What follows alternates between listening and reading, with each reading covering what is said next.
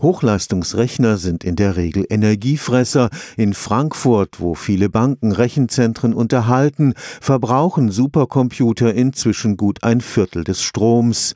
Am Karlsruher Institut für Technologie hat man deshalb ein ganz neues Konzept für den Forschungshochleistungsrechner umgesetzt.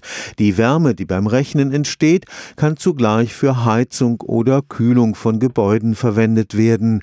Dafür hat das KIT Rechenzentrum den den Ökopreis der deutschen Rechenzentren erhalten. Grün ist nicht nur der Teppich im neuen Rechenzentrum auf dem Campus Nord des KIT, das Herzstück der neue 22 Millionen teure Forschungshochleistungsrechner ist ein echter Öko. Er wird nicht mit Luft gekühlt, sondern mit Wasser. Und zwar nicht kaltes Wasser, sondern warmes Wasser. Das funktioniert so, dass Wasser direkt über die CPU-Kühler läuft und andere warme Chips, die im Rechner sind. Wir haben ein Temperaturniveau von 40 Grad etwa, das in den Rechner reingeht und 45 Grad, das rauskommt. Und das bedeutet, dass wir keine zusätzliche Kälte erzeugen müssen. Der ganze Energieaufwand, um die Kälte erzeugen, fällt weg. Und wir können im Winter zum Beispiel das Wasser dann für die Heizung von Bürogebäuden verwenden. Am Steinbuch Center for Computing ist Professor Rudolf Lohner verantwortlich für die Hochleistungsrechner.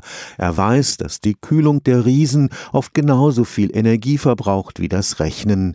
In Karlsruhe wurde der Supercomputer deshalb mit einem Blockheizwerk verbunden. Das auch nur 100 Meter von unserem Gebäude entfernt liegt und dieses Blockheizkraftwerk erzeugt durch Kraft-Wärme-Kälte-Kupplung eben elektrische Energie, Fernwärme und Fernkälte. Dabei kann sich die Rechenleistung des Öko-Superrechners durchaus sehen lassen. Man misst diese Leistung von solchen High-Performance-Computing-Systemen üblicherweise in Flops. Flop steht nicht für irgendwas, was schiefgegangen ist, sondern für Floating Operations per Second, also Gleitkomma-Operationen pro Sekunde. Und der Rechner, den wir dort jetzt installiert haben, hat etwa eine Rechenleistung von einem Petaflop. Das sind 10 hoch 15 Gleitkomma-Operationen pro Sekunde. Wenn also jeder Student von der Universität Karlsruhe, das sind ungefähr 25.000 Studenten, pro Sekunde eine Rechenoperation durchführt, dann würden diese Studenten für einen Petaflop etwa 5000 Jahre benötigen. Stefan Fuchs, Karlsruher Institut für Technologie.